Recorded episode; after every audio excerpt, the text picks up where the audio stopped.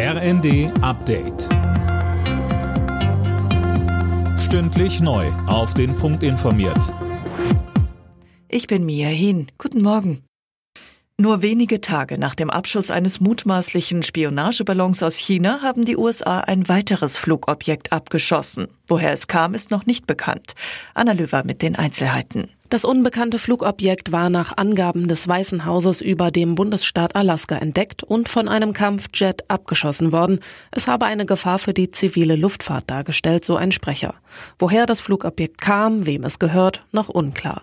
In der vergangenen Woche hatte ein mutmaßlicher Spionageballon aus China für Aufregung gesorgt. Er wurde ebenfalls abgeschossen. China behauptet, es sei ein Wetterballon gewesen.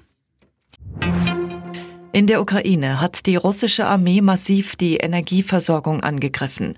Ein Reaktor eines Atomkraftwerks musste abgeschaltet werden, weil das Netz durch die Angriffe zu instabil wurde. Bisher haben die meisten Ukrainer aber noch Heizung, Wasser und Strom. Millionen Menschen haben nach der Erdbebenkatastrophe in der Türkei und Syrien kein Dach mehr über dem Kopf. Nach UN-Angaben könnten es allein in Syrien mehr als fünf Millionen sein. Finn Riebesell.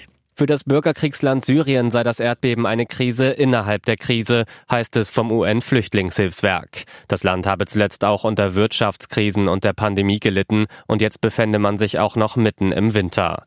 Unterdessen wird in den Trümmern weiter fieberhaft nach Überlebenden gesucht. Auch Tage nach der Katastrophe gab es in der Türkei noch kleinere Lichtblicke. Mehrere Menschen konnten gerettet werden.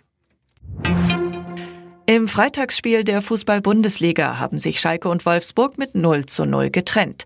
Schalke bleibt damit vorerst Tabellenschlusslicht, Wolfsburg auf Platz 7. Alle Nachrichten auf rnd.de